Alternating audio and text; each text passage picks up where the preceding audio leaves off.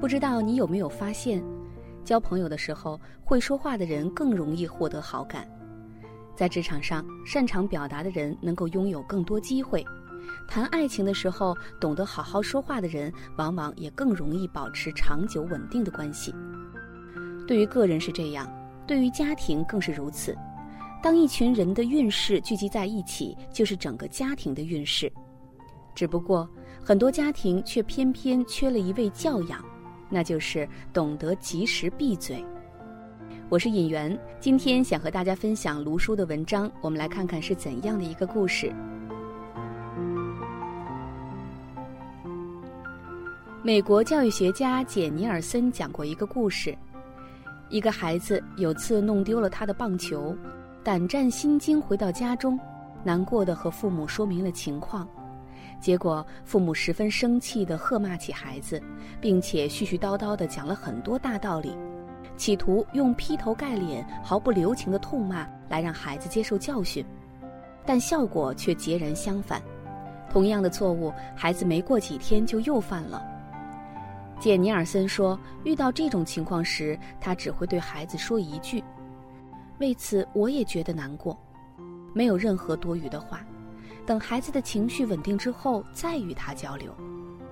因为教育不是居高临下的苛责，它是基于同理心的交流。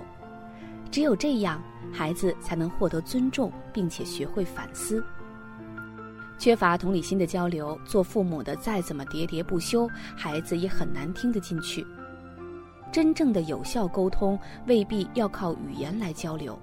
及时闭嘴，保持沉默，让彼此冷静，也是有效沟通的一种方式。这一点在家庭教育的过程当中尤为重要。好的家风传承，首先表现在说话上，怎么说话，何时说话都是学问。老家一个亲戚奋斗多年，终于在县城买上了一套房子，过年回家正好参加他的乔迁之喜。去贺喜的还有亲戚的很多朋友，大部分我都不认识，但却对其中一个带着六七岁孩子的妈妈记忆犹深，只因她的有口直言。当时大家都很客套的夸着房子漂亮，那个妈妈突然开口说：“这房子装修风格中式西式全夹杂在一起，看起来好土气呀。”话一出口，气氛立马冷了下来。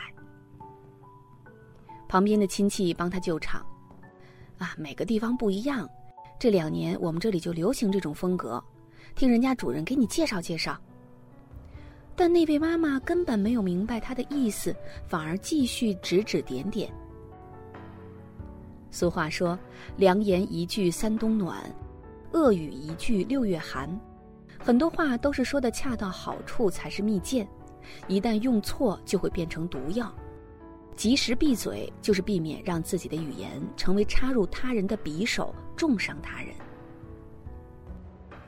一个心理学调查发现，平均每二十个人就有一个人遭受语言暴力，每五十个人中就有一个人因语言暴力导致心理疾病，轻者患有社交障碍，重者有杀人和自杀行为。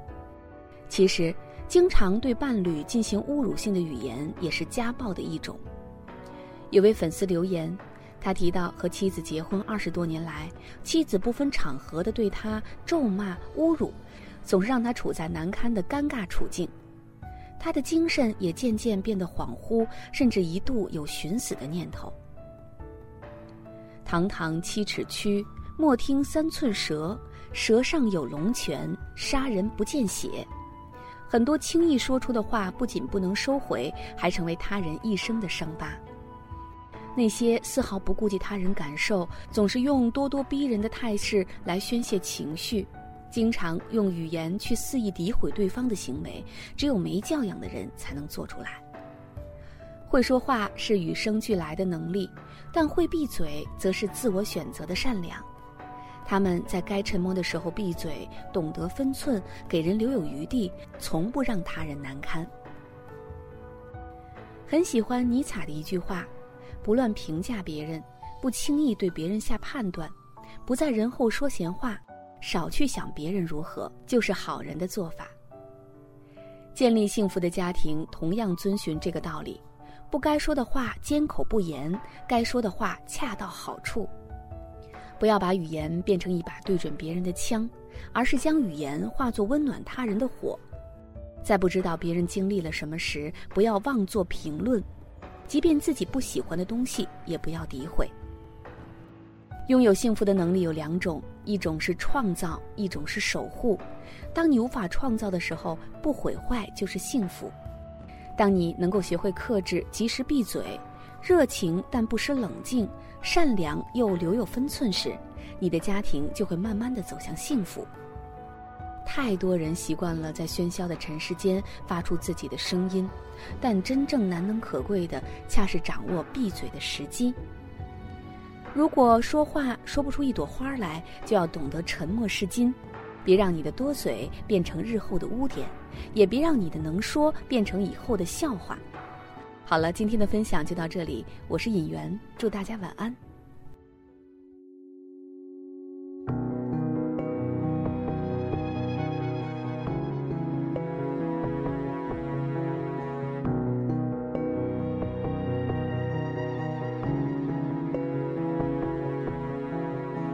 深色的海面布满白色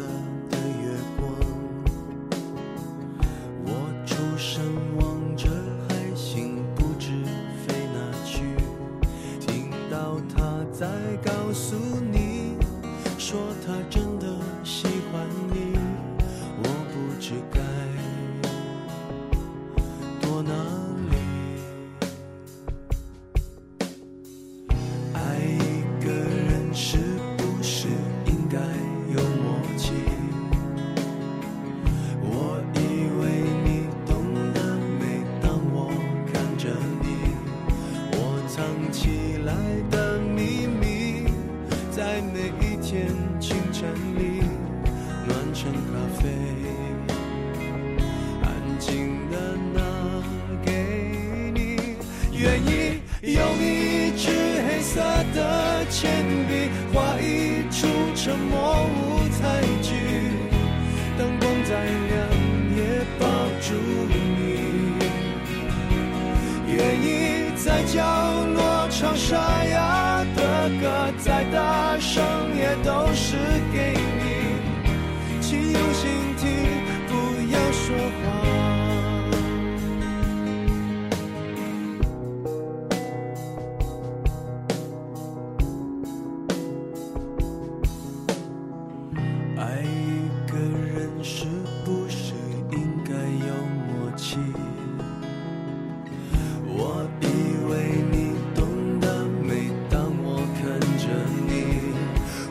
藏起来的秘密，在每一天清晨里暖成咖啡，安静的拿给你。愿意用一支黑色的铅笔画一出沉默舞台剧，灯光再亮也抱住你。愿意在角沙哑的歌再大声也都是给你，请用心听，不要说谎。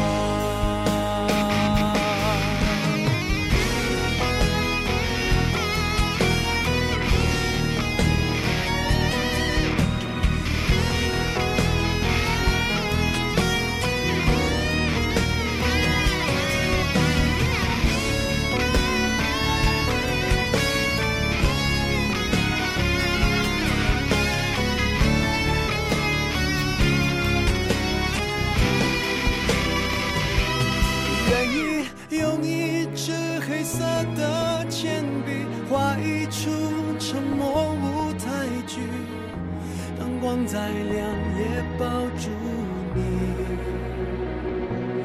愿意在角落唱沙哑的歌，再大声也都是给你。请原谅我不会说话，